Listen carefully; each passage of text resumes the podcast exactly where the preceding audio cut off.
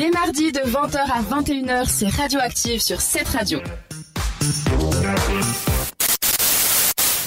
Les animaux, et leurs bizarreries, c'est la spécialité de Sandra. Alors, cela fait exactement huit jours que le printemps s'est invité chez nous en Suisse. Si je précise la Suisse, c'est parce que cette date peut varier selon les pays de résidence. Alors, c'est fou ça. On peut s'entendre que la plupart des pays de l'hémisphère nord ont la date du 20 mars. Dans le calendrier iranien, par exemple, le premier jour du printemps est resté le premier jour de l'année. Tandis qu'en Russie, il débute le 1er mars ou, selon le calendrier chinois, le printemps commence début février. Mais nos chères petites bêtes, elles n'en ont rien à faire et certains animaux sont plus observables quand leur propre calendrier interne du printemps se met en route. Alors, enfilez une veste légère, prenez des jumelles et allons à leur rencontre. Le premier que je vous propose de découvrir, c'est le Milan Royal. Avez-vous déjà vu ce magnifique oiseau? Jamais. Moi, c'est parce que j'habite un petit peu à la montagne que, je les vois. Non. Alors oui, c'est un oiseau. Donc ce dernier se refait une santé au sortir de l'hiver. Un très bon moment donc pour essayer de l'observer de plus près. Espérons qu'il trouvera de quoi se mettre à manger sous le bec car il est opportuniste et se régale aussi de charogne. Mais soyez silencieux. Vos yeux seront vos meilleurs alliés pour repérer et ce sera parfait comme ça. Puis il y a évidemment le chevreuil. Alors là, j'ai pas besoin de vous expliquer. le chevreuil, bien voilà, mais bon, en avez-vous déjà vu? Alors saviez-vous Oui.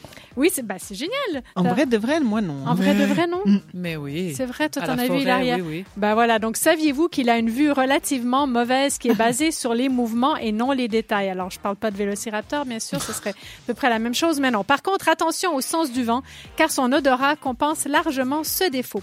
C'est aussi au printemps qu'il est le plus facile de tomber nez à museau et même en ville avec un renard roux en pleine forme et fougueux. Il y, y en a plein près de chez moi. De, Alors de ça, effectivement, les jeunes découvrent le monde et la chasse alors que les adultes sont en quête de nourriture. Pour vous donner le plus de chances de pouvoir observer un ou des renards roux, levez-vous très tôt le matin, ce qui est pas du tout euh, quelque Mon chose de très confortable pour moi.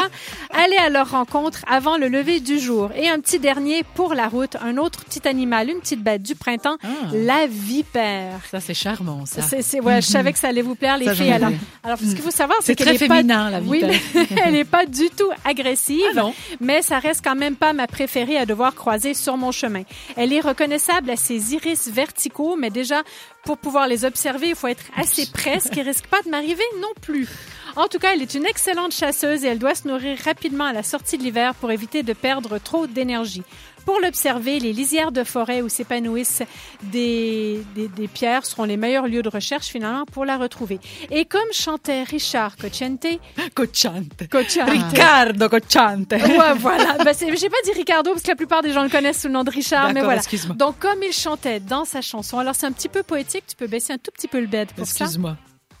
Le printemps peut battre tambour, la fleur qui fait mon cœur moins lourd. C'est toi qui l'as semé avec simplicité, et je sais pour qui. Désormais le soir, j'ai envie de chanter. Radioactive, c'est aussi une émission interactive. Suivez-nous sur Instagram.